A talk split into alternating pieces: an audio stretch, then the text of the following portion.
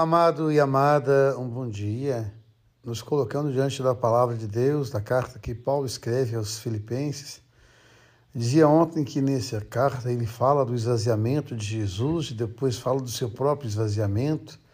E agora ele fala das dificuldades que a comunidade tem. Todos nós somos portadores da graça e da bênção de Deus. Ontem eu passei a tarde atendendo confissões de adolescentes que vão receber o sacramento do Crisma. E é muito interessante a gente observar a vida e a história, as alegrias e as tristezas que os nossos adolescentes trazem para nós. E é muito interessante perceber que muitas vezes eles têm dificuldade de entender a graça, a bênção e a unção de Deus em suas vidas, porque eles estão formando a sua identidade. E essa formação de identidade muitas vezes traz muitas angústias. Por isso, a importância da interação da família com os seus adolescentes para que possam ajudá-los, dar a eles o suporte que é necessário para a construção dessa identidade. E hoje o apóstolo Paulo vai falar para a comunidade dessas dificuldades que a comunidade tem de muitas vezes entender a graça de Deus e acaba fazendo opções equivocadas.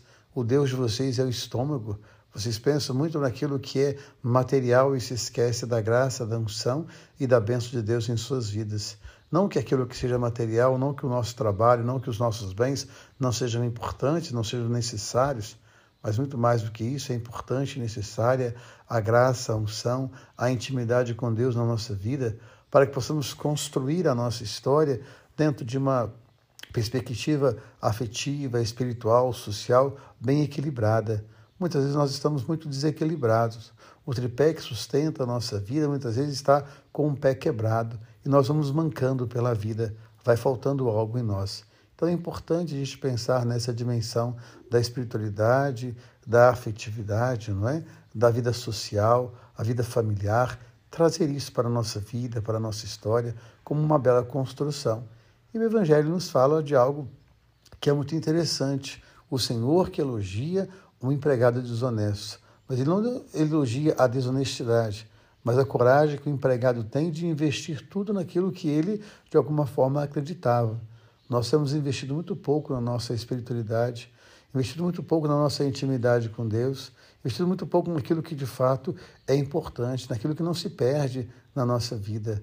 Que nós possamos então pensar o que, eu tenho valorizado na minha vida, na minha intimidade com Deus, na minha história, naquilo que de fato tem valor para mim. E que a gente possa lembrar sempre que nós somos o lugar do amor, da graça e da presença de Deus.